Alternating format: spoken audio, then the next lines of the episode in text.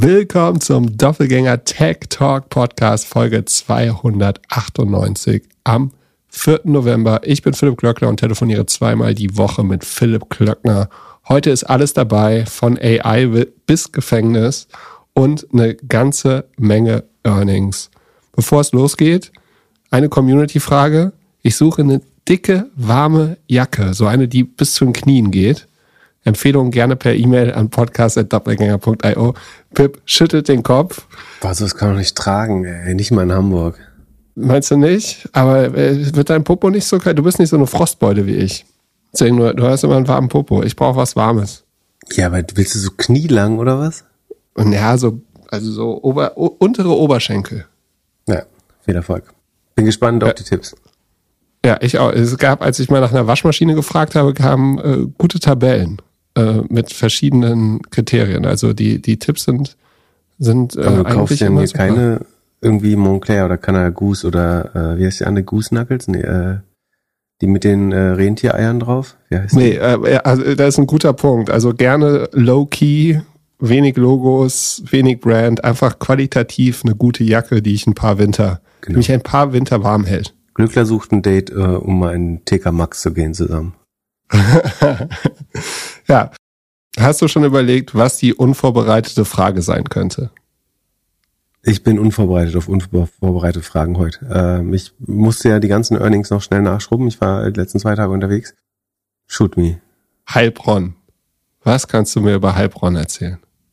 Über Heilbronn. Äh, es gibt, glaube ich, ein Residenzschloss in Heilbronn. Oh, warte mal. Darf ich das schon googeln? Nee. Ähm, es war eine Residenzstadt, glaube ich. Und es ist äh, die, es gibt die von nicht vom Lidl Onkel gestiftete Universität. Die Zentrale von Lidl und Schwarz sitzt ja in Neckars-Ulm, glaube ich, äh, ursprünglich. Aber Heilbronn ist so die nächstgrößere oder attraktivere Stadt. Und deswegen hat man da, glaube ich, eine Universität gemacht. Und äh, die Stadt, ich will nicht sagen gehört, gibt es eine gute äh, äh, Dokumentation drüber, wenn ich mich recht erinnere. Ähm, über, da geht es, glaube ich, um Familienstiftung so ähm, dass er auch irgendwie das Opernhaus da mehr oder weniger unterhält und dafür aber auch so ein bisschen erzählen kann, welche Sachen da gespielt werden und nicht gespielt werden sollen. Ähm, was gibt's noch über Heilbronn zu sagen? Ich war noch nie da, glaube ich. Ich glaube, ich war noch nie in Heilbronn. Warst du schon mal in Heilbronn? Nee, aber ich glaube, wir sollten da mal hin. Da scheint ja in den nächsten Jahren ein bisschen was zu passieren. Es könnte der, der Hotspot werden. Genau. Aber kann eine Stadt mit 130.000 Einwohnern, bisschen weniger, zu so einem Magnet international werden? Das ist die Frage, ob das äh, internationale Magnet, du meinst für, für Fachkräfte? Genau. Ja. Die, ja, die Frage ist sozusagen, was kann man an Attraktivität und Lebensqualität äh, schaffen? Also ich glaube, prinzipiell hat schon eine relativ hohe Lebensqualität, aber ähm, dass es jetzt unheimlich viele Leute anzieht, wird schwer. Muss man halt sehr gute Lehrende äh, dahin bringen, vermutlich. Was hier aber auch nicht einfach ist. Warum wir darüber reden, ist, dass ja dort jetzt so ein IT-AI-Hub gebaut wird. Eigentlich eine Art Apple Campus, nur ohne Apple für alle Firmen, für alle AI-Firmen. Und man das in den nächsten ja, Jahren jetzt dort aufbauen möchte, um sich international gegen die großen amerikanischen Firmen aufzustellen.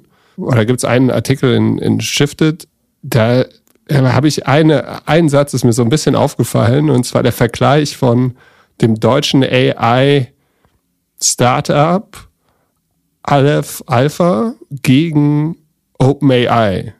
Und zwar wird da gesagt, dass Aleph Alpha mit aktuell 61 Mitarbeitenden OpenAI wirklich Konkurrenz machen möchte. Wie denkst du, ist sowas möglich? Ähm, indem man sich spezialisiert auf Use Cases. Ich glaube, man kann mit 61 Leuten schon eine Menge bauen. Und einerseits muss man nicht alles mit äh, Personal totschlagen. Gleichzeitig, glaube ich, ist es nicht realistisch zu sagen, dass die in, in also sie stehen bei einzelnen Produkten oder Zielgruppen, glaube ich, in Konkurrenz. Also vielleicht bei mittelständischen Unternehmen oder Unternehmen, die hohe Privacy-Anforderungen haben. Das könnte ich mir vorstellen. Und ich glaube, dann hat man mit einem, ich meine, ich bin mir auch sicher, das Team wird irgendwie auf drei, niedrige dreistellige Zahlen steigen schnell. Aber ich würde das jetzt nicht abschreiben. Also ich glaube, dass du trotzdem ein LLM bauen kannst äh, mit, mit 100 Leuten. Die, und ich meine, OpenAI baut ja zig Sachen. Ne? Die bauen DALI, sie bauen GPT-4, 5, haben viel, viel mehr verschiedene Use Cases als das, was vielleicht ähm, Aleph Alpha als erstes bauen will oder ein Mistral oder so, so ähnlich. Von daher, ich würde jetzt nicht sagen, dass die in einem 1 zu 1 fairen Wettkampf stehen, aber ich würde jetzt auch nicht sagen, dass man aufgeben soll, wenn man nicht zwei Milliarden Funding hat. Also prinzipiell finde ich so auf jeden Fall, also ähm, bei, bei aller Kritik, die man sagen, über die Aktivität sagen, der deutschen Milliardäre und ihrer Familienstiftungen zu üben kann, also natürlich ist es teilweise karitativ, teilweise Dienst Firmeninteressen, teilweise Familieninteressen, fast immer dienststeuerlichen Aspekten. Aber ich glaube, was man schon sagen muss, was wichtig ist für Deutschland, ist das, was in München mit dem CDTM-Unternehmertum sozusagen gefördert von der äh, Klattenfamilie, ähm, also BMW-Erben, oder einer Seite der BMW-Erben äh, passiert ist, ist, glaube ich, sehr gut für, für München und Deutschland und das Ökosystem gewesen. Und genauso wird es, glaube ich, auch sehr gut sein, was in, in Heilbronn passiert rund um Dieter Schwarz, also den äh, Gründer der Lidl Kaufland äh, Schwarzgruppe. Vermutlich ist das, was, was wir brauchen. So, das wird das Fraunhofer Institut irgendwie nicht alleine schaffen. Oder Hasso-Plattner Institut muss man natürlich genauso nennen, äh, das, also um, den SAP-Gründer herum. Das scheint bisher, muss man sagen, eigentlich ein relativ erfolgreiches Konzept zu sein, dass diese Milliardäre und damit dann, ähm, zu, dass die zu Mäzen der Technologie werden und sagen sich nur nicht nur für Kunst interessieren, sicherlich auch, aber aber eben auch ähm, technologische Forschung äh, und die Verbindung von Technologie und Unternehmertum fördern. Ähm, das halte ich für langfristig einen der der besten Zwecke und äh, hat natürlich einen großen Hebel in die Zukunft. Also wenn du äh, grundlegende Erfindung damit hinbekommst oder auch nur eine gewisse ähm, Tech-Affinität oder wie soll man sagen, einen gewissen Grundbaukasten, äh, den zukünftige Generationen haben, damit äh, fördern kannst, ist das, glaube ich, für die Gesamtentwicklung ähm, der Gesellschaft schon, schon relativ wichtig. Von daher muss, muss man das wohl begrüßen, äh, bei, bei aller Kritik.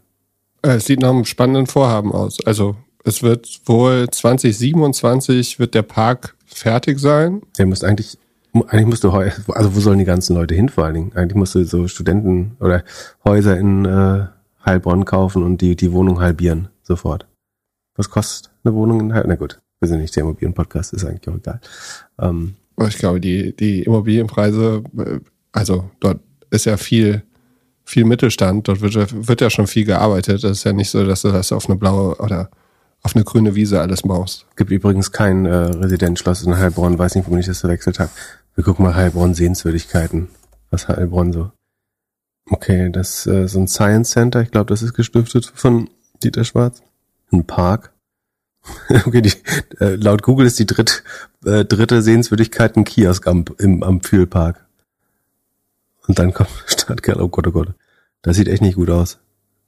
Da muss der Dieter noch ein bisschen machen. Ein Bollwerksturm. Kätchenhaus, das sieht ganz nett aus. Hast du schon ein Weingut gefunden? Nee, aber Wein gibt's da schon in der Umgebung. Ist ja äh, Nordbaden-Württemberg. Vielleicht wird das unser Offsite nächstes Jahr. Schauen wir uns Heilbronn an. Wie die Zukunft dort aussieht. Da gibt's nicht mal einen ICE-Bahnhof, oder? Hält der ICE in Heil Heilbronn? Es wird erstmal Eishockey vorgeschlagen, bevor ihr ICE vorgeschlagen wird. Heilbronn, keine Hoffnung auf baldigen ECE-Anschluss. 22. August 23. Naja, da muss er die dann noch was machen. Dann kommt noch ein Hyperloop. Direkt Hyperloop. Direkt äh, leapfroggen, den ICE. Überholen, genau. ohne einzuholen. In einer Stunde von Berlin nach Heilbronn. Das wär's. Dann, dann würdest du, würdest du da hinkommen. Nach unserer Aufnahme am Dienstag habe ich erfahren, dass es ein Joe Rogan Podcast mit Elon Musk gibt. Einen zweiten. Und ich habe mir gedacht, das tue ich mir nicht an. Den hört sich bestimmt Pip an. Dann hast du mir gestern Abend einen Link geschickt. Elon Musk auf dem AI Safety Summit unterhält sich mit dem Prime Minister Rishi Sunak über AI und äh, ist auf seiner AI ist kann ganz gefährlich sein Roadshow. Die beiden ja, sprechen darüber, dass er schon vor zehn Jahren die Gedanken gehabt hat, dass AI gefährlich sein könnte.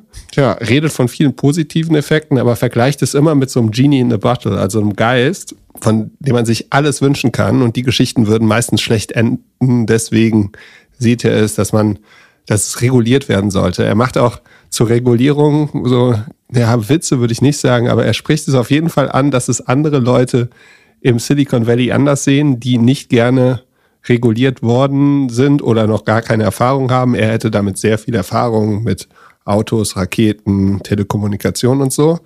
Äh, äh, wahrscheinlich spielt er auf das schöne Techno Optimist Manifesto hin. Und äh, eins meiner absoluten Highlights des Ganzen war nur so ein ganz eine Millisekunde im Video. Wer denkst du, ist mir im Publikum aufgefallen? In London bei Rishi Sunak oder bei äh, Joe Rogan? Da gibt's kein Publikum. Ja, bei Joe Rogan gibt's kein Publikum. Das habe ich auch nicht Der gesehen. dem Publikum aufgefallen ist in London. Keine Ahnung, ich weiß, dass eine Mischung von sagen, Po- Wirtschaftspolitikern und äh, Wirtschaftsbossen, wie man so sagt, da war. Ja, eine Person hätte ich auch nicht erwartet. Ich gebe dir einen kleinen Tipp. Eine Person, die an Fahrradhelme glaubt. Ah, äh, der, äh, kenne mich ja nicht so aus, aber ich weiß, wie du meinst. Äh, der Name, egal was ich sage, es ist peinlich. Ähm, den Typen, den wir vor der Bullerei getroffen haben, sage ich einfach. Du weißt ja, wen ich meine. Sag du mal, den beste Name war. Genau. Ah, Will.i.am. Will.i.am heißt er. Entschuldigung, von nicht so peinlich. 100 Punkte für Pip, der Sänger von den Black Eyed Peas, der ja scheinbar überall, wo es Innovation gibt, auch dabei ist. Es wurde auch über China geredet und dass es jetzt äh, UK, US und China zusammen über Regulierungen sprechen müssen. Und dann stellst du ein bisschen die Frage, wie können Regierungen oder Regierungen Leute finden, die gegen diese so wahnsinnig schnell wachsenden Firmen irgendwie ein Verständnis haben. Wenn man sich jetzt überlegt, wie schnell, wie lange hat es gedauert, bis man bei Microsoft irgendwas gemacht hat, oder wir spielen, sprechen gleich nochmal mit, mit über Google, das sind ja alles so Fälle aus der Vergangenheit, aber jetzt mit, also wie soll das überhaupt möglich sein, dass man irgendwas mit der AI reguliert? Wurde angesprochen, dass man sich erstmal die Sachen angucken sollte, bevor sie irgendwie freigeschaltet werden. Aber das ist doch, wie wäre sowas machbar? Du kannst eben sozusagen nach dem Vorsorgeprinzip handeln, sagen, dass du von vornherein alles tust, um Schaden auszuschließen.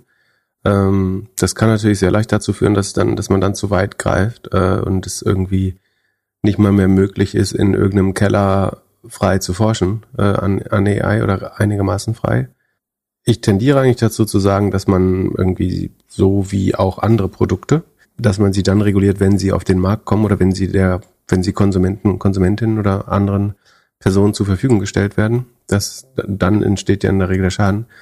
Du kannst aber schon das Argument machen, wenn du ein ein, eh, ein, ein äh, LLM frei oder Foundation Model frei entwickelst, ähm, und selbst wenn du es verschließt, verschlossen lässt, weil du glaubst, es ist zu gefährlich, es könnte dir ja geklaut werden. Ähm, es, es braucht halt nur eine Person. Das ist, du würdest Leuten ja auch nicht erlauben, eine, eine Atombombe äh, im Keller zu haben, solange sie damit nicht auf die Straße gehen oder so.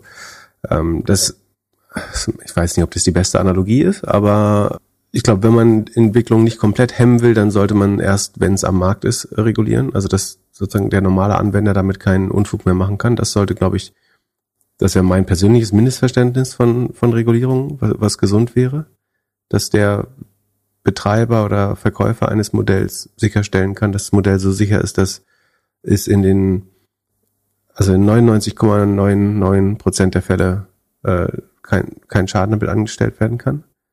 Aber die Frage ist, ob das reicht. Äh, ich, so, wäre ich jetzt im Debattierclub, könnte ich auch die andere Seite nehmen und erklären, warum äh, du es gar nicht erst so weit kommen lassen darfst, weil, wie gesagt, es könnte auch geklaut werden, es könnte sich befreien, es könnte, also darf der Keller noch mit dem Internet verbunden sein zum Beispiel oder so.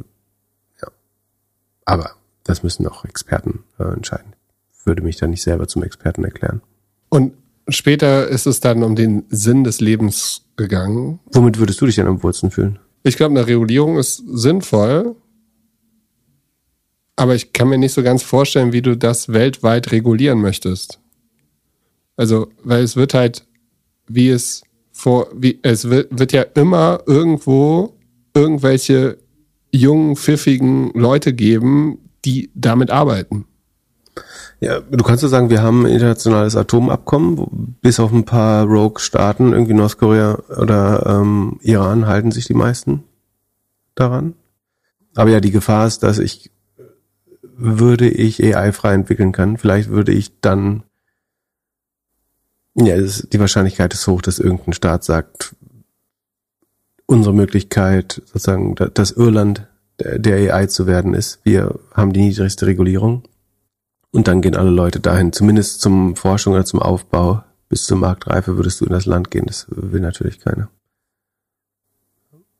Aber die Frage ist auch, wollen Leute da hinziehen? Kannst du remote, also bist du nicht, bist, wo, wo regulierst du eigentlich am Firmensitz? Ähm, also sagen wir mal, ich mache in Zypern oder Tuvalu oder was auch immer dieses Land sein wird, äh, was die niedrigste Regulierung hat, äh, mache ich meinen Firmensitz und dann arbeiten die Leute aber remote in der ganzen Welt an dem Projekt. Das ist ja auch eine Pseudo-Regulierung dann. Also du brauchst eigentlich schon letztlich eine fast UN-weite Selbstverpflichtung, Charta, irgendwie sowas, AI-Charta.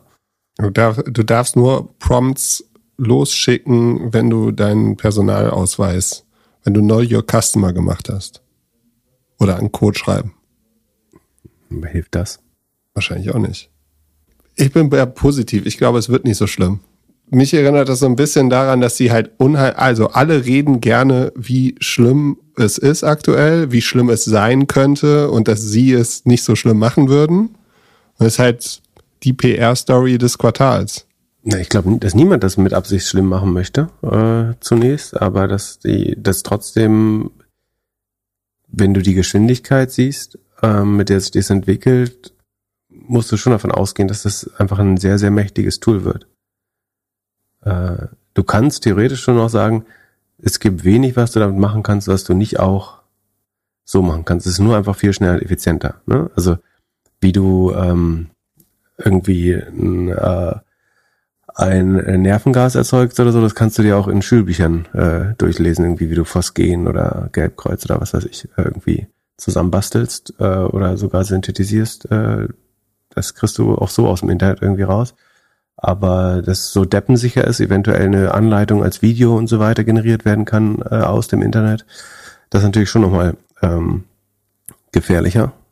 Weil die größte Gefahr doch ist, dass die Maschine den Menschen nur noch nutzt und ihm sagt, was er zu tun hat. Im Sinne, wie, wie würde sie das tun? Indem sie sich so weiterentwickelt, dass äh, sie irgendwann nicht mehr zum Stoppen ist. Das Doomsday-Szenario. Ja, ich frage mich halt immer, wie würde, also wie wird die Versklavung des Menschen äh, funktionieren? Es gibt, glaube ich, zwei Wege. Du kannst einfach sagen, es passiert irgendwie sehr durch Macht getrieben und also durch Macht, Gewalt und Überlegenheit getrieben. Also sagen, die AI macht so lange das Licht aus und das Wasser aus, äh, bis wir uns ergeben. Ähm, du könntest auch sagen, die AI baut einfach so schlaue Anreizsysteme, dass der Mensch, also sozusagen die AI wird der digitale Mark Zuckerberg und baut einfach so gefährliche Algorithmen, so dass die Menschen glauben, sie leben in Freiwilligkeit äh, und also so wie auch jetzt mit TikTok irgendwie rumspielen. Weißt du, was ich meine? Ja, du swipest jetzt nicht nur noch zwei Stunden am Tag, sondern zwölf Stunden am Tag und hast das Gefühl, äh, du ent bist entertained.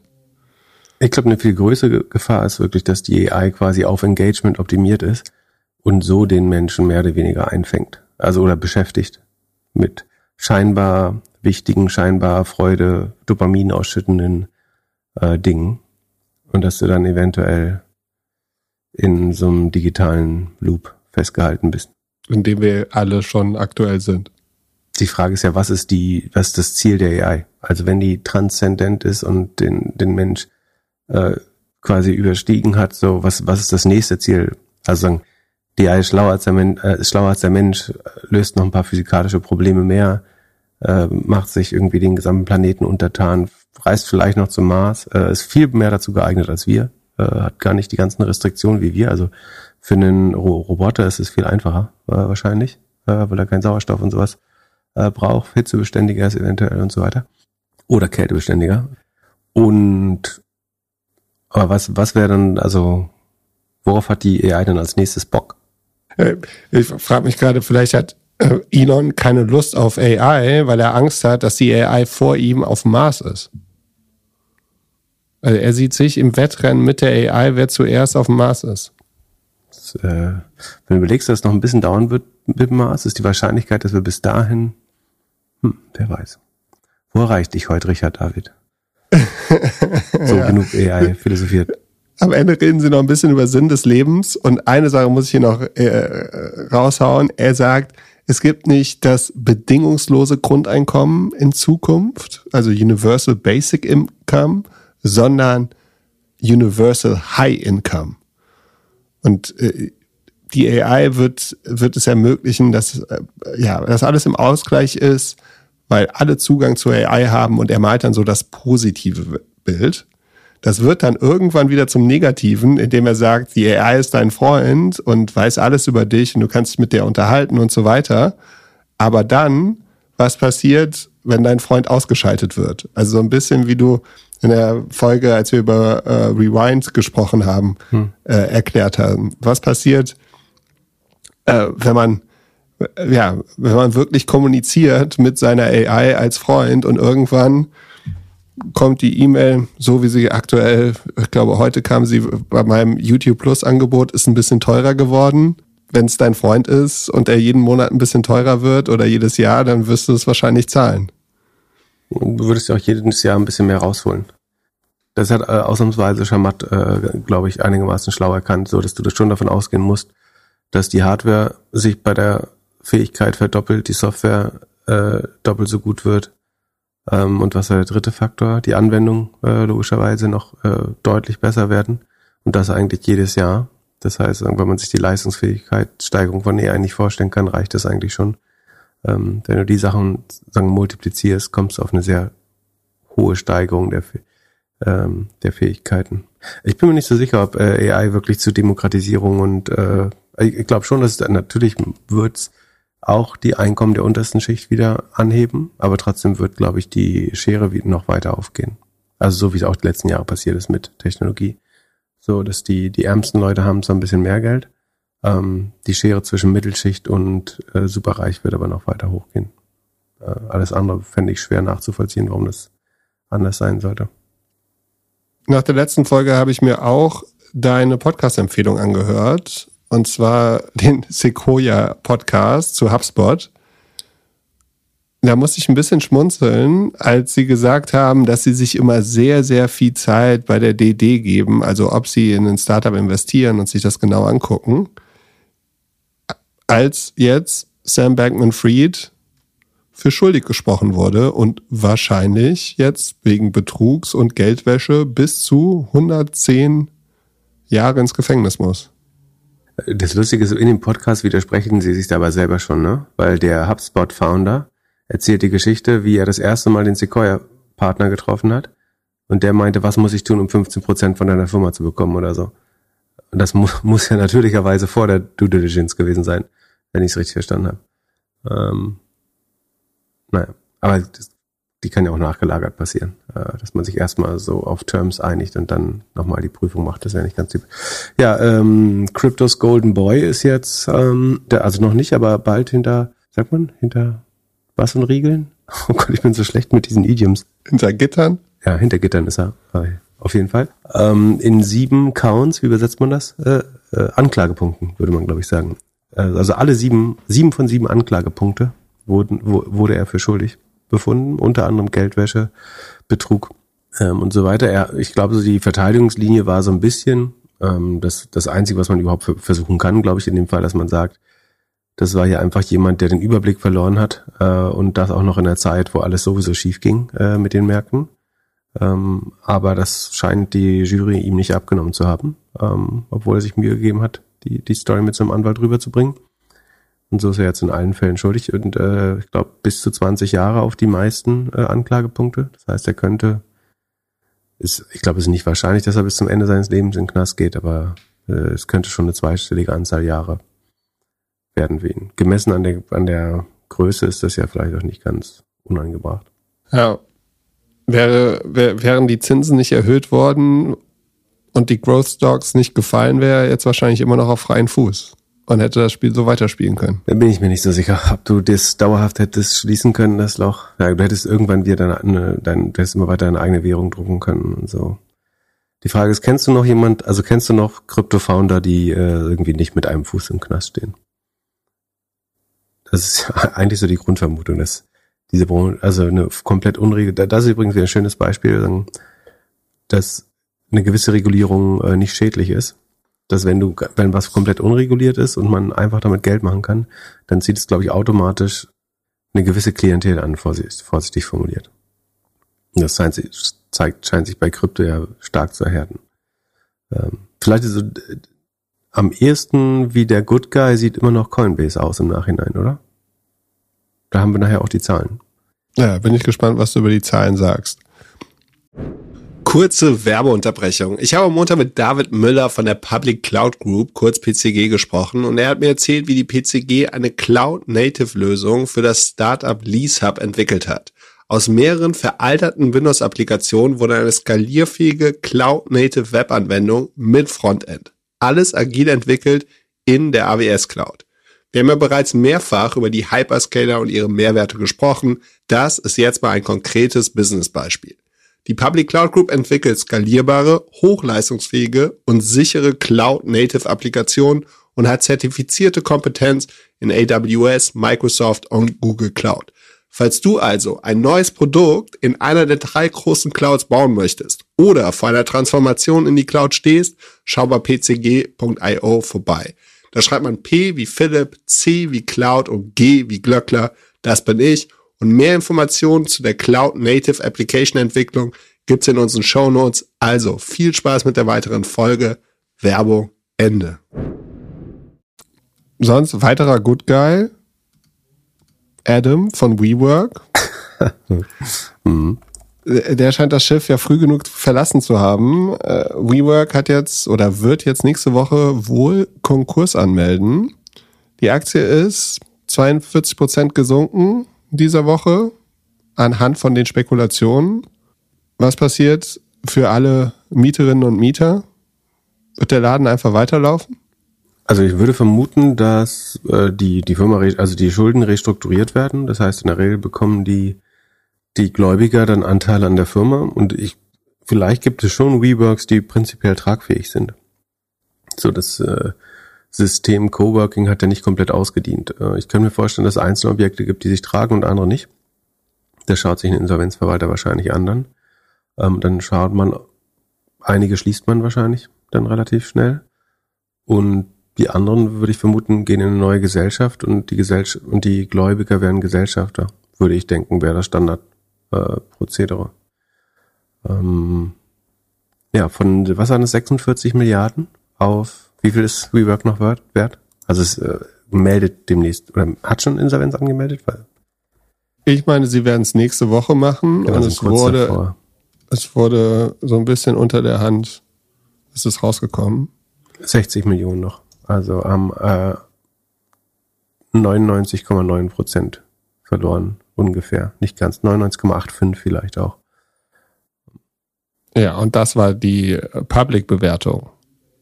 Private waren sie ja noch mehr wert. Ja, wenn es 60 Millionen wert sind und 46 Milliarden vorher, dann ist es ein klein bisschen mehr als ein Promille und damit 99,9. Das würde schon stimmen. Ach so, okay. Ich gucke gerade auf den Aktienkurs, der ist 99,7 Prozent. Ach so, ja. Aber bei den Summen macht es wahrscheinlich gar nichts mehr so viel aus. Ja, krasse Geschichte. Scott Galloway meinte im aktuellen Pivot Podcast, dass er glaubt, dass sie das in ein Franchise-Modell umwandeln werden. Also zum einen können sie jetzt mit Konkurs halt die Mietverträge nachverhandeln oder rausgehen und dann das Ding im Franchise-Modell überschreiben, was sinnvoll wäre für alle, die gut funktionieren. Sie haben eine große Marke, global, sie haben die Technologieplattform, sie können sich von den Bruttoeinnahmen irgendwie ein bisschen was nehmen und es dann so machen, wie wie es Hotels eigentlich machen. Ja, äh, ich überlege, ob du es überhaupt brauchst. Also hat es so viel Wert, dass du in jeder Stadt der Welt in so ein Ding reinlaufen kannst oder eigentlich könnte man es du könntest auch sagen, es wird eher das Airbnb oder Home-to-Go-Modell, dass du sagst, eigentlich kann doch jeder also in, in so mittelgroßen Städten ist doch oft so, dass es ein nicht branded Works, äh, wie heißt das, Coworking Space gibt. Entweder an der Uni dran oder ähm, von irgendeiner Unternehmensinitiative ähm, oder einfach ein Immobilienbesitzer, der die Fläche nicht besser vermarkten kann gerade. Ähm, und warum baust du nicht eine, eine Asset-Light-Plattform, die das zugänglich macht und buchbar relativ schnell übers Internet? Und dann kann jeder das wie, also selber betreiben, weil, come on, es ist nicht schwer, so ein Ding zu betreiben. Du musst äh, irgendwie ein paar gute Meetingräume aufstellen, eine Kaffeemaschine, eine Snackbar ähm, und verschiedene Bürosetups und Einzelstühle. Da gibt's bestimmt bessere und schlechtere, aber das ist bei Ferienhäusern oder Apartments ja auch so. Ähm, ich weiß nicht, ob eine Marke da jetzt den großen Unterschied machen würde. Also ob jetzt eine gewisse Marke an äh, Coworking Spaces, das sagst, hm, ich gehe immer am liebsten in WeWork, weil am Ende ist es ein Tisch und ein Kaffee. Aber sind alle Franchise-Modelle nicht einfach ein Burger? Also ich war jetzt zweimal Kaffee? im, ich war jetzt zweimal im WeWork, glaube ich, aber ich würde jetzt nicht, ich war in vielen anderen äh, schon so Coworking Spaces und fand, die hatten alle so ihren Charme, aber ich würde jetzt nicht sagen, dass einer irgendwie besonders gut gemanagt war oder besonders, ja. Ich, ich glaube, das Konzept wird überleben. Äh, ich glaube, es gibt zu viele ähm, Coworking Spaces gerade, ehrlich gesagt. Ich dachte mal, es könnte die Rettung der Mall sein, so ein bisschen. Aber dazu ist das Modell inzwischen, glaube ich, selber äh, zu stark angeschlagen schon. Also weil du zu viele hast. Ich war neulich in Frankfurt in der äh, Mall. Da war in der oberen Etage die Hälfte Galerie inzwischen. Das ist natürlich viel schöner, als wenn man die so abklebt, die, die äh, Flächen, die dann nicht verkauft sind. Ähm, hier bei mir um die Ecke sind da überall so bunte Tiere und Zebras drauf äh, als Aufkleber, damit es nicht so leer aussieht. Aber so eine Galerie zu machen, immer. Kriegst du vielleicht ein bisschen Grundmiete oder weiß ich nicht. Wird nicht einfacher für die Malls. Ja, also das Konzept wird irgendwie überleben. Ich glaube nicht, dass, die, dass irgendjemand die Marke WeWork braucht, ehrlich gesagt. Nee, findest du nicht ähnlich vergleichbar wie, wie ein Airbnb?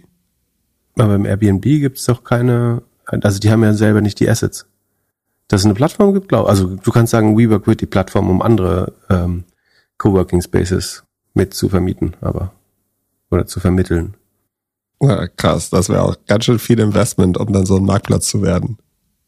Ja, aber es ist ein, äh, also Meta-Suchmaschine oder Marktplatz ist ein relativ, also scheint mir das kapitaleffizientere Go-to-Market zu sein im Vergleich zu dem, was WeWork gemacht hat, mit den 10 Milliarden, die sie geraced haben oder so. Ähm, dann ist ein Marktplatz zu bauen wahrscheinlich noch effizienter. Ja, da gab es ja ein paar, die das versucht haben.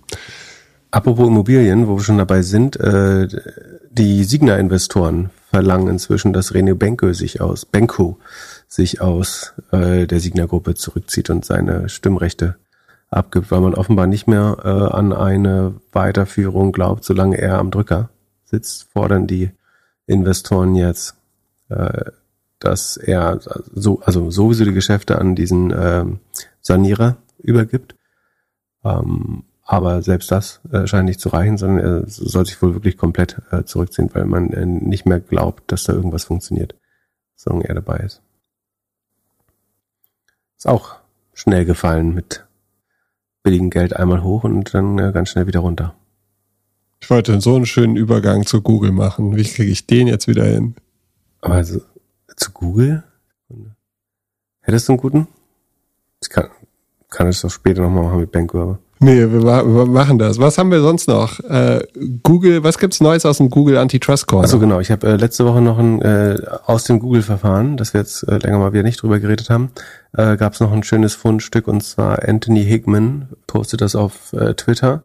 In dem Verfahren werden ja immer so interne E-Mails äh, öffentlich. Das ist ein wichtiger Teil der Beweisführung. Da gibt es eine E-Mail äh, von Prabhakar Raghavan, äh, ein Google-Produktmensch, äh, würde man vermuten, wenn man das liest, der mit einem, ja, jemandem von der Business-Seite schreibt und dann relativ klar sagt, also es geht wieder darum, wie kann man das Matching von Werbegeldern mit der User-Seite noch verbessern. Also entweder mehr Werbung anzeigen oder Nutzern auch Werbung, die nicht genau ihren Suchbegriff trifft, ähm, mehr anzeigen äh, mehr Budgets der Advertiser äh, quasi äh, rauslösen. Und die Antwort aus dem Produktteam hier, also für, für, also er erwähnt Produktmanager und ja. So, I've met enough engineers and PMs who want to quit and many are quitting because they think we pay lip service to the user experience and squeeze out revenue. Ähm, also er sagt, ich kenne genug Produktmanager und Ingenieure, die oder äh, Entwickler, ähm, die glauben, dass Google eigentlich nur also Lip Service, äh, Lippenbekenntnisse gibt, wenn es um die ähm, Nutzererfahrung geht.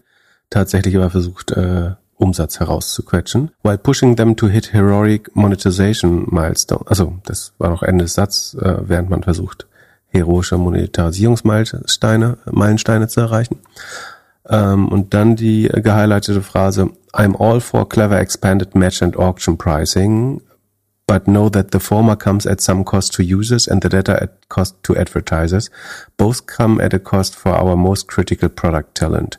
I'm prepared to make this point forcefully as will Jerry. Also er kündigt quasi, vermutlich, ich würde vermuten, im, sagen, im Voraus eines Treffens äh, an, dass sie relativ klar machen werden, dass wenn Google so weiter, also das muss man jetzt sagen, aus dem Kontext, Kontext schließen, aber wenn Google so weitermacht und dann über das Ad-Matching ähm, mehr Geld versucht aus dem Auktionsmechanismus rauszupressen, dann geht das nur in zwei Wegen, nämlich entweder sagen, jetzt mal paraphrasiert, zieht man den Nutzer über den Tisch oder die Anzeigenkunden. Und in jedem Fall, egal was man macht, ähm, droht die Gefahr, dass man die, die wichtigsten Talente bei Google verliert. Sagen, was er im vor, vorherigen Satz schon sagt, dass viele wollen kündigen oder haben schon gekündigt äh, wegen äh, solcher Sachen.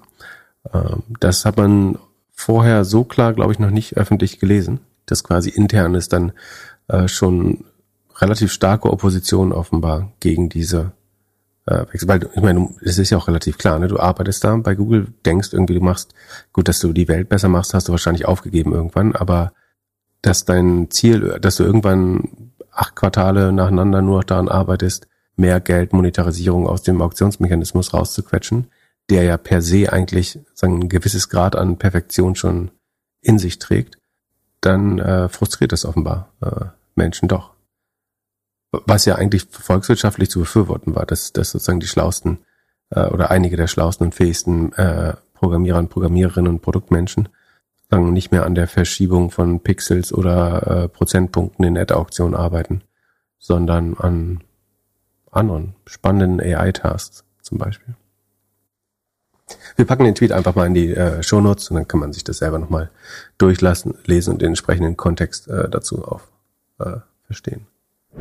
Es handelt sich hierbei nicht um Anlageberatung. Man sollte aufgrund des Gehörten keine Kauf- und Verkaufsentscheidungen zu Aktien und anderen Wertpapieren treffen. Es besteht immer das Risiko eines Totalverlustes. Solltet ihr dennoch aufgrund der Informationen im Podcast handeln, handelt ihr stets auf eigenes Risiko und wir können unmöglich für etwaige Verluste haften. Alles könnt ihr auch nochmal unter doppelgänger.io slash Disclaimer nachlesen.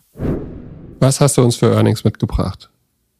So, genau, wir hatten eine relativ äh, busy Week. Ja, wir gehen eine Reihe nach durch. PayPal. Ähm, PayPal hat reported, das ist der Zahlungsdienstleister, den ihr alle kennt. Ähm, die Ergebnisse wurden für PayPal-Verhältnisse sehr gut aufgenommen. Ich glaube, zweistellig im Plus. Die Aktie, das liegt vermutlich daran, dass man den Umsatz von, äh, das, der war so äh, am Tiefpunkt bei fünf Prozent, dann wieder auf knapp zehn Prozent hoch, aber wirkte, als würde er jetzt vielleicht nicht mehr zweistellig werden, aber jetzt ist man wieder mal 15 Prozent beim Total Payment Volume, äh, TPV, gewachsen und beim Umsatz etwas mehr um 8,4, nicht so stark. Aber das Payment Volume zieht deutlich an. Ähm, die, die Kosten äh, sind einigermaßen im Griff. Und äh, der Ausblick war ganz gut und so hat man das ja positiv gesehen. Es gab einen äh, Wechsel an der Spitze ja bei PayPal. So viel mehr gibt's glaube ich, äh, dazu auch nicht zu sagen. Ich finde es ehrlich gesagt auch ziemlich langweilig. Aber wo wir bei Payments sind, können wir gleich noch Square mit äh. Oder Block heißt es ja jetzt. Auch hier das transaktionsbasierte, der transaktionsbasierte Umsatz um neun Prozent hoch. Das ist immer noch eine Verlangsamung bei, bei Block. Das Tot, also wir gehen mal auf das Total, ja, Total Net Revenue äh, ist 24 Prozent hoch noch, also wächst noch relativ äh, weit. Das ist so ein bisschen getrieben vom, vom Bitcoin Revenue und den Subscription-Based Services, also die ähm, Gebühren, die man zahlt für die Lesegeräte und so weiter. Daraus ergibt sich eine, die Rohmarge ist nicht so gut, aber es liegt äh, an dem starken Bitcoin-Wachstum.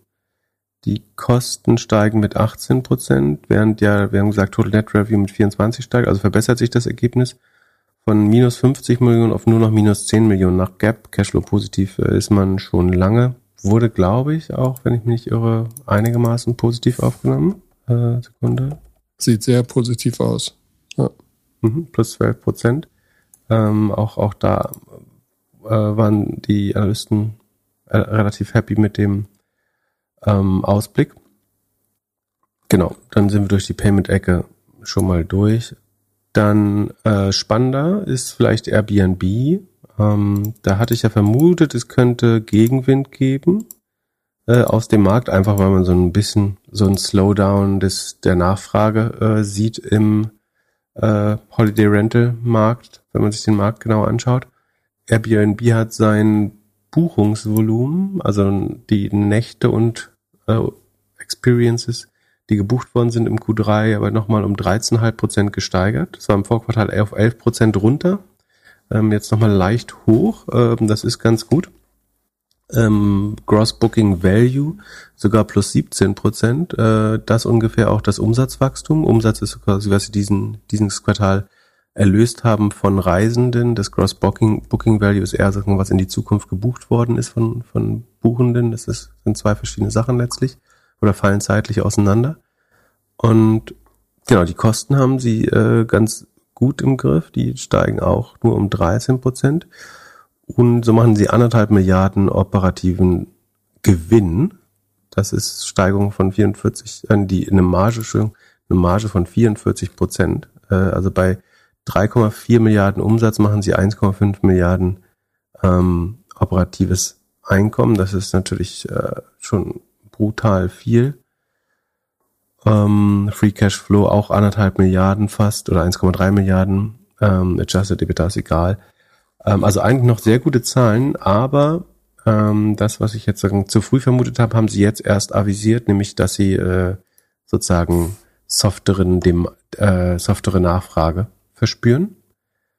Ähm, das heißt, sie haben so ein bisschen gewarnt, dass das nächste Quartal ähm, langsamer sein, wachsen könnte. Und äh, ich schau mal, die Aktie hat, glaube ich, erst kurz negativ reagiert. Inzwischen ist sie sogar sechs Prozent im Plus, aber ich glaube, der Markt zieht heute auch stark nach oben. Ja, genau. Ähm, also so, also die Zahlen sind äh, definitiv besser, als ich vermutet hätte. Ähm, sowohl beim Topline-Wachstum als auch äh, Profitabilität. Ähm, genau. So, mal gucken, was, was kostet Airbnb noch. Ähm, Fast 80 Milliarden. Mhm, 80 Milliarden bei, vielleicht schaffen sie 5 Milliarden Free Cashflow äh, oder äh, Operating Cashflow dieses Jahr. Achtmal Umsatz. Schon, aber ich glaube, da haben sie auch, sie haben immer so zwischen 6 und 8 Mal getradet in der Vergangenheit. Ähm, oder zwischen 6 und 10 können wir auch sagen, ein bisschen breiter Korridor.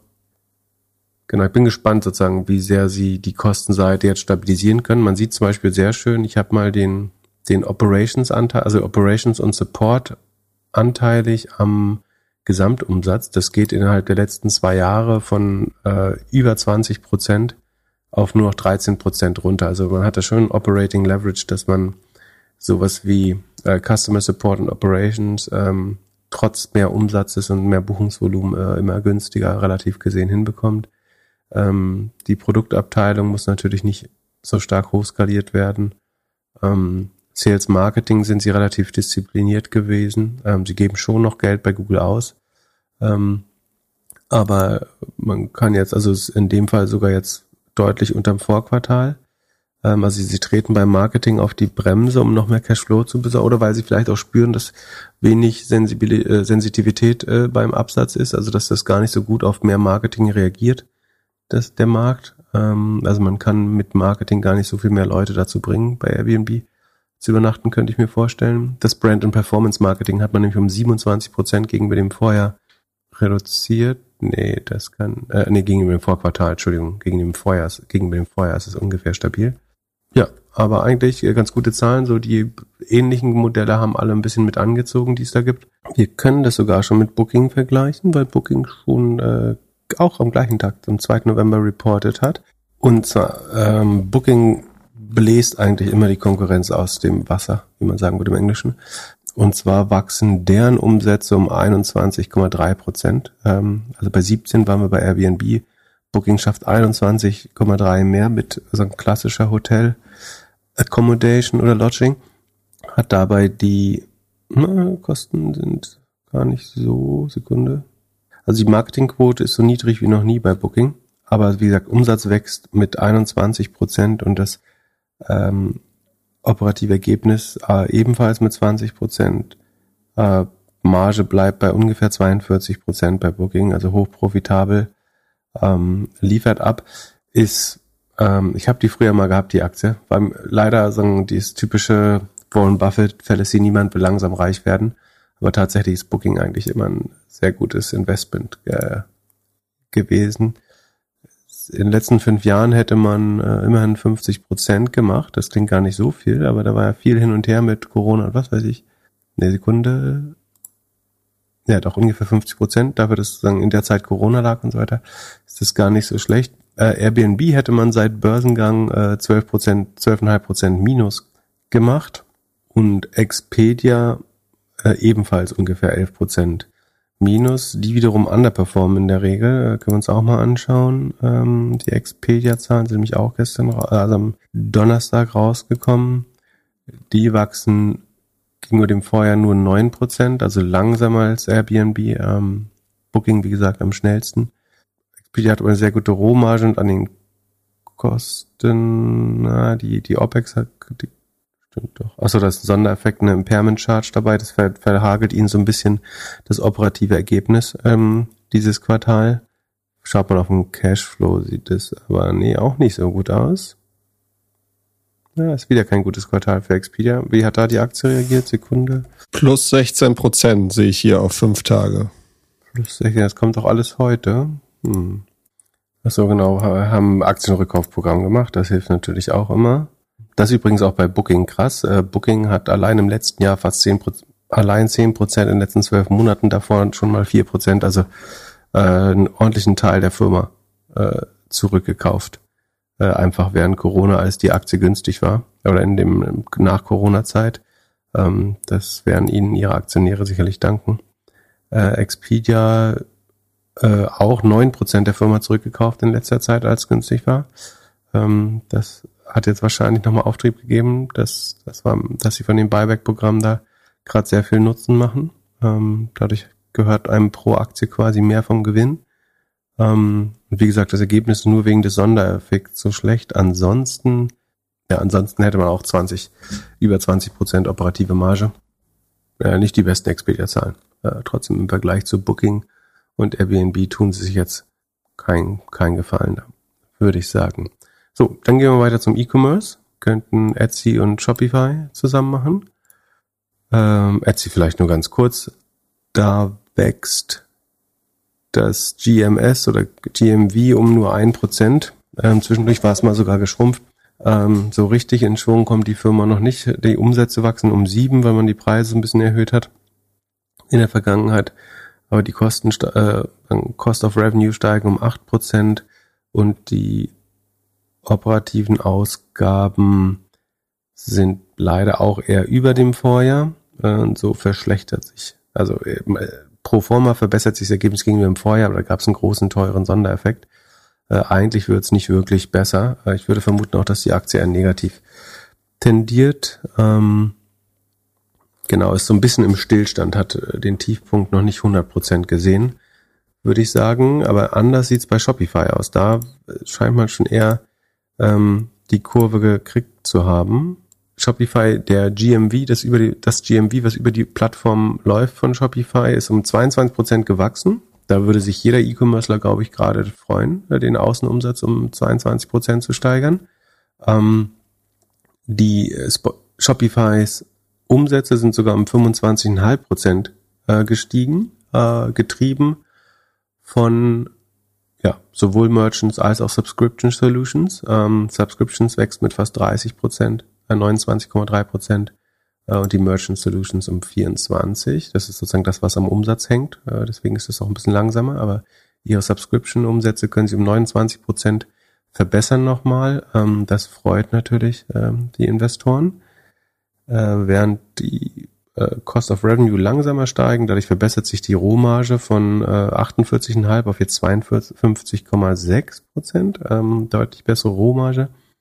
ähm, viel gespart. Äh, es gab, wir haben ja letztes Mal in der Sendung, wo wir so, wo ich predikten sollte, gesagt, dass man jetzt die Kosten-Einsparmaßnahmen sehen. Spotify hat 20, Spotify, Shopify hat 20 Prozent, Klassiker, äh, 20 Prozent der Leute ja gehen lassen, ähm, also ganz erheblich und hat hier tatsächlich auch äh, 22,6 Prozent Kostenersparnis gegenüber dem Vorjahr. Ähm, also statt eine Milliarde nur auf 780 Millionen. Das ist ganz ordentlich. Und so ist man das erste Mal seit äh, zwei Jahren wieder deutlich profitabel äh, mit 122 Millionen Überschuss nach Gap, äh, inklusive, inklusive der Mitarbeiteroption und allem, äh, hat man eine operative Marge von plus sieben Prozent. Äh, ich würde, ich glaube, deutlich zweistellig, so fast 20 Prozent hochgegangen. Ne? Ähm, ja, fünf Tage 26 Prozent. Ja, und also so, so ein bisschen das Gleiche, was Facebook auch hingelegt hat. Also sie haben den Umsatz, also in dieser schweren Phase des E-Commerce, haben sie bewiesen, dass sie das, das Wachstum beschleunigen können von 17 auf 22 Prozent beim GMV, ähm, dass ihre Subscription Solutions auch die, dass sie da über Preiserhöhungen äh, wachsen können und äh, über neue Merchants, äh, Sekunde neue Merchants, stimmt das? Genau, von daher äh, sehr gute Zahlen bei Shopify. Äh, achso, also was wollte ich sagen? Äh, der Umsatz ist gestiegen, obwohl man ein Viertel Kosten rausgenommen hat fast. Das zeigt einerseits natürlich, äh, wie Tobi Lüttke ganz richtig gesagt hat, äh, dass sein Fehler war. So viele Leute, also er hat ja 100% der Verantwortung übernommen für das Overhiring ähm, und äh, besser kann man es eigentlich nicht zeigen, als mit dem, was jetzt passiert, dass man mehr als 20% der Leute gehen lässt äh, und die Firma schneller wächst und nicht langsamer. Das liegt natürlich ein bisschen an der Aufhellung, aber ja, sehr, sehr gute Zahlen äh, von, von Shopify. Und es, die Frage ist jetzt, ne, wie schnell kann das wieder wachsen? Also wir sind jetzt beim äh, Umsatzwachstum auf sechs, bei, zurück bei 26 Prozent. Was trauen wir E-Commerce noch zu, ist die Frage. Mein Gefühl ist so ein bisschen, dass du die Subscription Solutions natürlich, äh, ohne wenn du jetzt nicht weitere Produkte äh, einführst, ist es schwer, das noch weiter wachsen zu lassen. Also kommen neue E-Commerce-Händler an den Markt noch? Da bin ich mir nicht so sicher. Äh, aber bis jetzt läuft es sehr, sehr gut. Ähm, und ich meine, wenn sie weiter mit 20, 24 Prozent wachsen, ist das jetzt auch nicht schlecht äh, eigentlich. Wie gesagt, sie wachsen profitabel, äh, hoch Cash-generativ, operativer Cashflow. Dieses Jahr ist eine halbe Milliarde schon bei Umsätzen von äh, 5 Milliarden, also ungefähr 10 Prozent. Sehr gute Zahlen von Shopify. So, dann sind wir bei Eco. Und äh, das sah man ja auch ein bisschen bei PayPal. So, ne? Also das ist ja auch ein bisschen Indikator für, für E-Commerce, dass sich da auch so ein bisschen erholt. Ähm, nur Etsy und Wayfair äh, ist auch rausgekommen. Auch Wayfair spürt es wiederum nicht so. Also du, ich glaube, wenn man sich die wirklich großen anschaut, wie die Payment-Anbieter oder Amazon, dann kann man sehr gut sagen, ähm, da tut sich was. Äh, und der E-Commerce ist durchs Tal durch, oder das E-Commerce.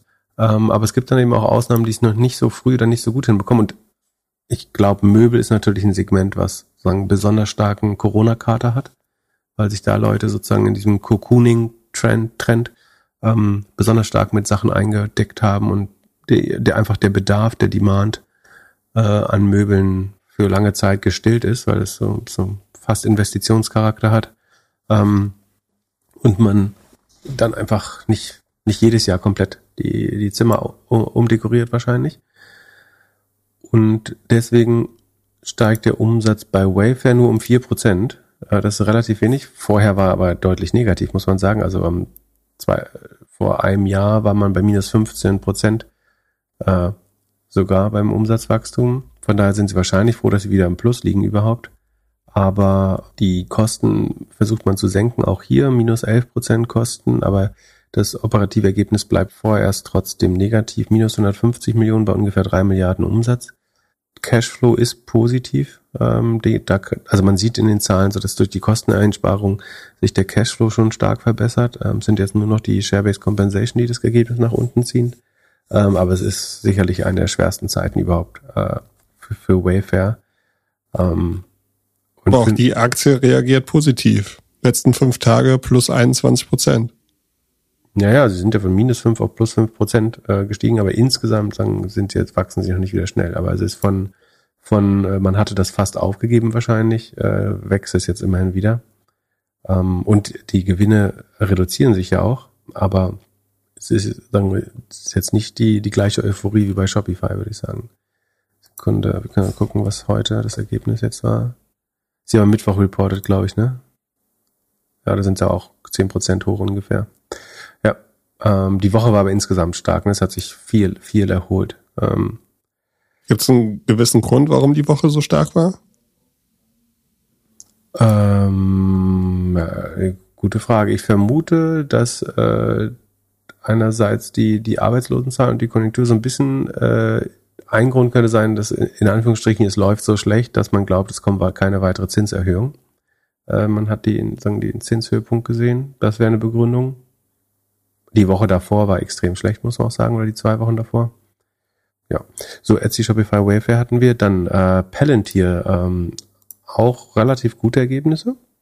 Konnten ihren Umsatz um 17 Prozent steigen, steigern, ähm, nach zuvor 13 Prozent. Ähm, also es war, das Q2 war sehr schlecht mit 13 Prozent. Davor war man schon mal ungefähr so bei 17 Prozent. Jetzt ist man zurück auf 17 Prozent Wachstum. Also auf dem Wachstumspfad. Die Rohmarge hat sich verbessert von 77,5 auf 80,7 äh, Prozent. Äh, das ist gut. Ähm, da hat man gespart. Man hat auch bei den operativen Ausgaben fünf Prozent eingespart, so dass sich das Ergebnis von minus 13 Prozent auf plus sieben Prozent äh, operative Marge verbessert hat. Ähm, das ist natürlich äh, gut für Palantir.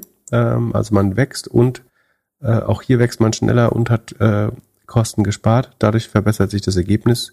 Palantir war eigentlich schon lange Cashflow positiv, ähm, aber das Gap-Ergebnis war wegen der hohen Share-Based Compensation der Mitarbeiter lange Zeit noch negativ.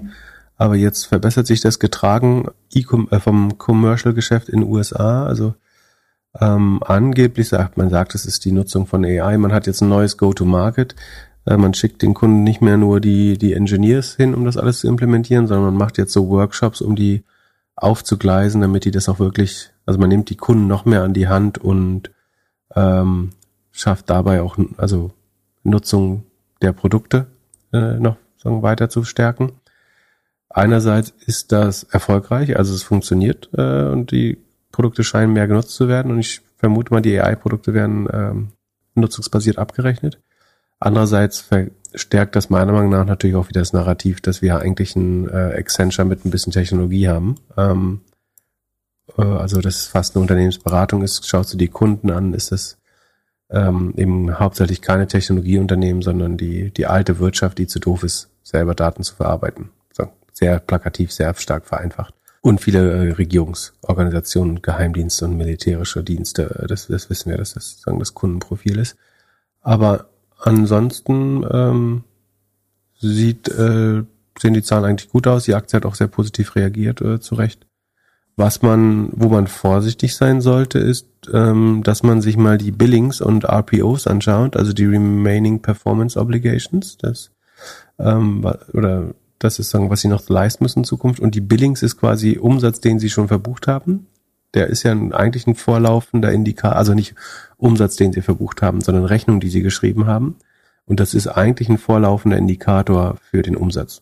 Einfach gesagt, du kannst keinen Umsatz machen, den du nicht in Rechnung gestellt hast. Und das, die Rechnungsstellung passiert hier quasi vor der, also sagen wir mal, Palantir schließt einen 20 Millionen Vertrag mit dem Militär von keine Ahnung, Bolivien ab. Der läuft über fünf Jahre. Das heißt, dass man den Umsatz eben vier Millionen pro, oder eine Million pro Quartal äh, verbucht. Äh, und das, die Billings wären aber schon ganz am Anfang dann eben vielleicht die 20 oder vielleicht für ein Jahr im Voraus oder das gesamte Projekt im Voraus. Deswegen ist Billings eigentlich so die Billings, die sich anstauen, ein guter vorlaufender Indikator. Und die Billings sinken. Die waren bei 614 Millionen im Q1 und jetzt sind sie noch bei 550. Das spricht nicht dafür, also spricht eher dafür, dass es gerade eine Zurückhaltung bei Kunden gibt und dass Palantir eher sozusagen die, die Billings abarbeitet und dadurch zum Umsatzwachstum kommt, dass sie jetzt wirklich äh, den Umsatz auch, also neue Aufträge reinholen, müsste man jetzt noch beweisen. Da sprechen die Billings erstmal dagegen. Trotzdem sind die Zahlen ja gut angekommen und man muss das einfach nur im Auge behalten. Ähm, ach so, dann Apple haben äh, Apple hat ja auch noch am Donnerstag reported. Also die, ich glaube, die Punchline ist iPhone besser als erwartet, plus drei Prozent nochmal, obwohl es ja ein schweres Umfeld ist. Also ähm, das iPhone ist besser angekommen, als man gedacht. Drei Prozent mehr iPhone-Absatz als im Vorjahr. Aber die äh, iMac-Linie hat erhebliche Probleme. Minus 34 Prozent gegenüber dem Vorjahr gefühlt dann mit dem M2 ist, sind spätestens alle dann umgestellt. Also wer sich zu Corona noch keinen neuen Mac besorgt hat, ähm, hat sich dann mit dem M2 wahrscheinlich einen neuen besorgt. Und man hofft jetzt, dass der M3-Chip, der neue, das nochmal wieder beleben kann, aber äh, sagen Q3 letzten Jahres hatten wir 11,5 Milliarden Umsatz mit Macs, jetzt sind wir bei 7,6 Milliarden. Also es bricht um 34 Prozent der Mac-Umsatz ein im letzten Quartal. Vielleicht haben doch mehr Leute strategized und den M3 vermutet, dass der kommt und deswegen nicht gekauft. Ähm, dann hätten sie das schlau gemacht, weil sie ihn jetzt kaufen können. Aber der Mac ist so ein bisschen das Sorgenkind, während iPhone besser läuft als gedacht. Aber Gesamtumsatz, äh, also Produktumsatz sinkt um 5% bei Apple, Serviceumsatz steigt um 16%, äh, sicherlich auch das Google, der Google Search Revenue äh, nicht ganz unwichtig dabei.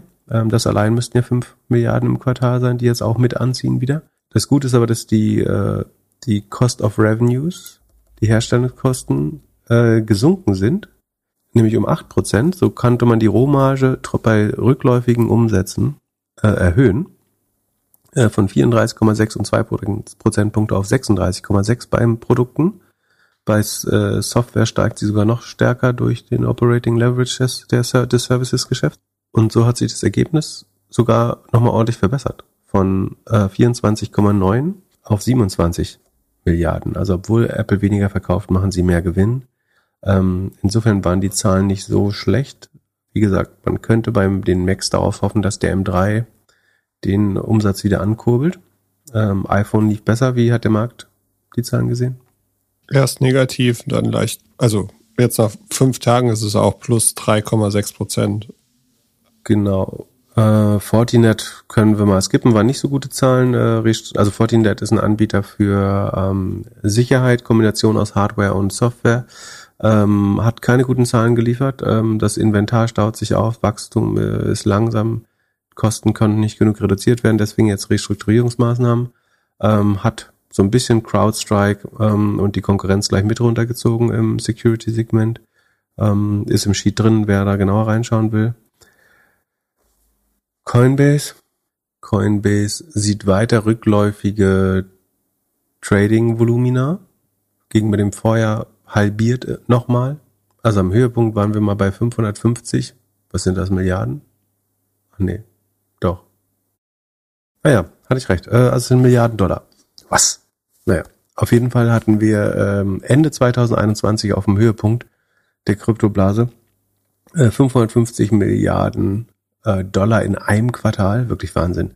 Jetzt sind wir auf 76 runter. Ähm, also es hat sich einmal gedrittelt und dann nochmal halbiert, wenn man so möchte. Ähm, die Take Rate ist weiterhin so hoch wie auch früher, fast 0,4 Prozent nimmt sich Coinbase von den Trades. Transaktionsvolumen, also oder ihr Transaktionsumsatz sinkt nur um 21 Prozent, also obwohl sich das Volumen halbiert hat, äh, macht man äh, immerhin noch fast 300 Millionen ähm, Transaktionsumsatz. Hinzu kommen dann so Zinsen, Kryptokram, äh, das steigt um 60 Prozent äh, sogar. Und so macht man insgesamt acht Prozent mehr Umsatz als im Vorjahr. Hat bei den Kosten auch ein bisschen gespart. Ähm, und das Ergebnis hat sich verbessert von, also letztes Jahr war es ja noch desaströs, mehr als minus eine halbe Milliarde. Aber jetzt macht man in Anführungsstrichen nur noch 80 Millionen Verlust. Das ist eine operative Marge von nur noch minus 12 Prozent. Teilweise hat man ja mehr Verlust als Umsatz gemacht. Jetzt ist man bei minus 12 Prozent, das ist ganz gut. Ähm, ob Cashflow positiv sogar schon. Operativer Cashflow ist deutlich positiv, eine Milliarde ähm, dieses Jahr schon. Also die Konsolidierung funktioniert einigermaßen, würde ich sagen, äh, oder Restrukturierung bei, bei Coinbase. Ich weiß nicht, ob wir die nächste Bubble brauchen, aber so, sofern es nicht weiter sinkt, das Volumen äh, an, an Crypto-Trading, ist Coinbase jetzt erstmal wieder auf einem nachhaltigen Pfad würde ich sagen, wo man Geld verdient, äh, positive Cashflows hat, äh, irgendwann auch nach Gap positiv sein kann äh, und trotzdem gut positioniert ist als einigermaßen regulierter Player im, im Krypto-Ökosystem. Ja, in, in einer guten Position ist für, sollte doch nochmal eine Rallye kommen. Sieht year to date als Aktie ganz gut aus mit 156 Prozent, 157 Prozent. Ja, gut, gut erholt. Das ist ja, ich nenne es ja mal so ein Krypto-Hedge, ne? Also wenn es läuft, dann äh, ist es statistisch so, dass Coinbase eher besser läuft äh, als der Bitcoin-Kurs. Wenn es schlecht läuft, dann stürzt es aber auch krasser ab durch den operativen Leverage, der nach oben und unten funktioniert natürlich. Ja, Bitcoin ist in der Zeit fast 110 Prozent nach oben gegangen. Genau, aber siehst du, Coinbase läuft ein bisschen besser. So, als letztes noch Cloudflare, ähm, ein CDN-Betreiber. Also Cloudflare sorgt dafür, einerseits, dass Webseiten sicher bleiben vor DDoS-Attacken, andererseits, dass ihr eure Videos, Texte, Bilder, alles ähm, nicht sozusagen, dass eure Netflix-Videos nicht aus, aus der, von der Westküste äh, abgerufen werden, sondern von einem gecachten Zwischenserver, der irgendwo in eurer näheren Umgebung steht. Äh, das ist einfach gesagt, was Cloudflare macht, oder machen noch viel, viel mehr. Die haben ihren Umsatz um 32 Prozent nochmal gesteigert. Das ist schneller als im Vorquartal, da waren es nämlich nur 31,5. Also ich, äh, Trendumkehr wäre ein bisschen früh, aber wie gesagt, ein klein bisschen schneller als im Vorquartal, nachdem man ja sagen wir mal rückläufige Wachstumsraten hatte. Die Rohmarge hat sich nochmal verbessert um äh, einen ganzen Prozentpunkt auf 76,7. Auch, das ist auch gut. Die operativen Ausgaben sind langsamer gestiegen als der Umsatz. Und so verbessert sich die Marge von minus 18 auf minus 12 Prozent. Also auch das geht in die richtige Richtung. Äh, operativer Cashflow hier auch schon deutlich positiv. Also es ist auch hier nur die Share-Based Compensation der Mitarbeiter, die das Ergebnis pro forma noch ins, in äh, rote Zahlen zieht. Ansonsten äh, ist Cloudflare seit eigentlich drei Jahren schon äh, Cashflow positiv. Eine um Trendumkehr sieht man auch bei der Revenue Expansion, DBNER, das ist die Kennzahl, die angibt, wie viel mehr Kunden jedes Jahr ausgeben mit Cloudflare, die Kunden, die noch da sind, ähm, ist von, die ging ja von 127 am Höhepunkt auf 115 runter, ist das erste Mal jetzt wieder auf 116 gestiegen, also 115, ähm, was immer noch ein ganz okayer Wert ist, scheint jetzt der also und natürlich die, die Story dahinter ist, alle Leute haben versucht jetzt in der Cloud und über in allen äh, operativen Ausgaben äh, und Cost of Revenues Geld zu sparen. Und da hat eventuell auch Cloudflare ab und an drunter gelitten.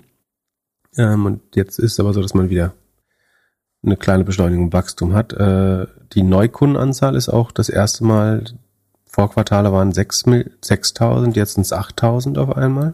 Ähm, also man gewinnt deutlich mehr Neukunden und die DBNEA steigt wenn sich das jetzt weiter so manifestiert, dann äh, könnte das wirklich äh, die nächste Wachstumsphase einläuten, theoretisch.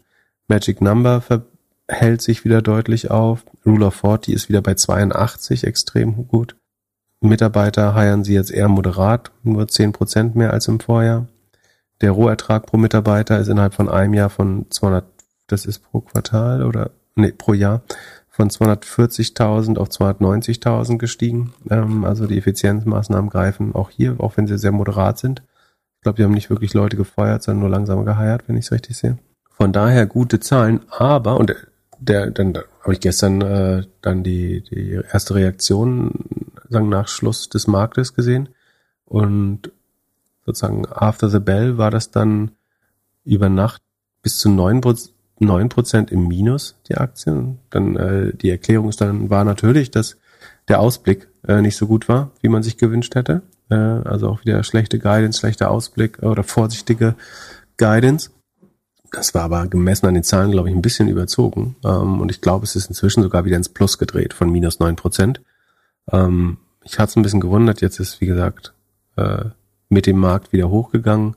Ich glaube, es war ein bisschen eine Überreaktion. Ähm, vielleicht hat man zu vorsichtig geguidet, weil eigentlich vom Trend her sehen die Zahlen ja alle gut aus. Kann natürlich immer ein Strohfeuer sein, dass es nur ein Quartal ist, was deutlich besser lief, aber ähm, prinzipiell zeigt es meist in die richtige Richtung. Und selbst wenn man jetzt noch nicht wieder sozusagen eine Beschleunigung des Wachstums hat, ähm, sieht man ja trotzdem, dass die Firma früher oder später auch nach Gap äh, positiv sein wird.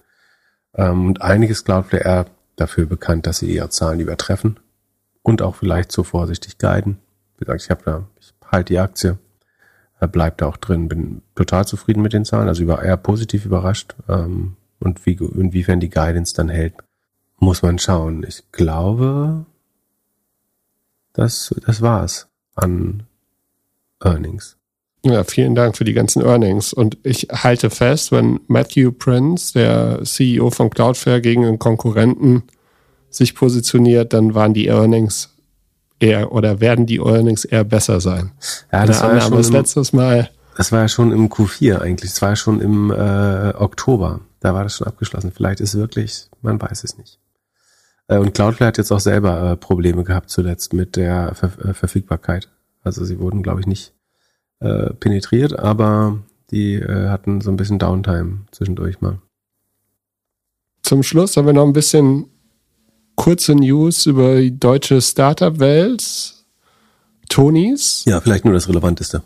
Tonys ist doch kein Startup mehr. Ja, mit Startup über Spec an die Börse kann man schon noch. Es war mal ein Startup. Ja. Auf jeden Fall, die, die bekommen einen neuen CEO. Die beiden Gründer und Co-CEOs treten zurück und Tobias Wann sieht nach einem Experienced CEO aus, äh, wird CEO ab 1.1. Da können wir einfach den LinkedIn-Post äh, von einem der, der Mitgründer nochmal in die Shownotes nehmen. Schön erklärt über die Reise der letzten Jahre ähm, und wie sie ja, Tonys zu der Firma aufgebaut haben, die sie aufgebaut haben. Und dann hätte ich noch eine Frage zu WeFox. Das verstehe ich mittlerweile überhaupt nicht mehr. Also da kam jetzt die News, Deutsche Bank und Unit Credit unterstützen das 4,5 Milliarden Dollar Versicherungsstartup WeFox mit 55 Millionen Dollar frisches Kapital. Das liest sich wie eine Finanzierungsrunde, aber am Ende haben die doch jetzt einfach eine Kreditlinie bekommen. Oder verstehe ich das falsch? Ähm, wenn ich das richtig verstehe, äh, ist das so, ja. Ähm, kann man sich natürlich fragen, warum jemand überhaupt, also äh, warum man überhaupt eine Kreditlinie äh, ankündigt. Ähm, vielleicht um zu beweisen, dass man noch äh, fundingfähig ist, äh, prinzipiell. Also es ist, äh, ich glaube, CNBC, da habe ich zuerst gelesen, ähm, äh, die das berichten, dass WeFox die viereinhalb Milliarden äh, Firma, das, äh, da würde ich ein Fragezeichen hintermachen, weil ich glaube, es ist weniger als eine Milliarde wert. Also kein Unicorn mehr. Und zwar haben das zwei anonyme, zwei anonyme äh, Quellen, die familiar with the deal sind, äh, gesagt. Jetzt frage ich mich, sind, ob die Kreditabteilung bei Deutsche Bank und Unicredit äh, so indiskret sind, dass die äh, sowas durchstechen oder ob das nicht vielleicht sogar aus Unternehmenskreisen kommt. Das äh, wird man nicht erfahren, aber es ist ein bisschen komisch. Also es wurde von dem Gründer dann ja später auch geteilt auf, äh, auf Link. Äh, weiß nicht. Also entweder würdest du es ja selber ankündigen und wenn jemand anderes es, ohne dass du es ankündigt hast, verbreitet, dann würdest du es ja vielleicht nicht selber auf LinkedIn verbreiten, oder? Wenn ja, ich habe so ein bisschen das Gefühl, dass es von ihnen selber durchgestochen wurde, äh, aus welchem Grund auch immer. Ja, wahrscheinlich wollte man de im derzeitigen Umfeld, entweder wollte man nicht oder konnte nicht, ist, also zu irgendwelchen Konditionen kann man das wahrscheinlich immer machen, aber ähm, wenn man auf dieser viereinhalb Milliarden Bewertung sitzen bleiben will und sich nicht eine drei- oder vierfache Liquidation Preference, äh, Preference reindrücken lassen möchte, dann äh, bleibt wahrscheinlich nur Debt Financing. Mein Gefühl, ja, 55 Millionen neues Geld, angeblich für ähm, Expansion und M&A. Vielleicht will man weiter noch ein paar profitable Portfolios hinzu äh, kaufen, um damit den, die Gesamtgruppe äh, auch hochzuziehen. Man kann sich natürlich fragen, warum würde jemand äh, jetzt 55 Millionen äh, den borgen? Aber das Gute an dem Modell ist ja, also mein Gefühl ist ja, dass man einfach quasi, oder nicht einfach, aber äh, auch viele Bestandportfolios an Versicherungspolicen äh, quasi aufkauft. Und da man dafür Geld bezahlt hat, kann man natürlich davon ausgehen, dass andere Leute auch Geld dafür bezahlen würden, die, also sollte es, äh, was WeFox natürlich nicht zu wünschen ist, ähm, irgendwann zu einer Liquidation der Firma kommen oder Liquidierung, dann wäre das vielleicht ein Asset, ne, dass irgendein anderer Versicherer diese Kunden gern wieder zurücknimmt in sein Portfolio oder ein Makler, ein großer Makler.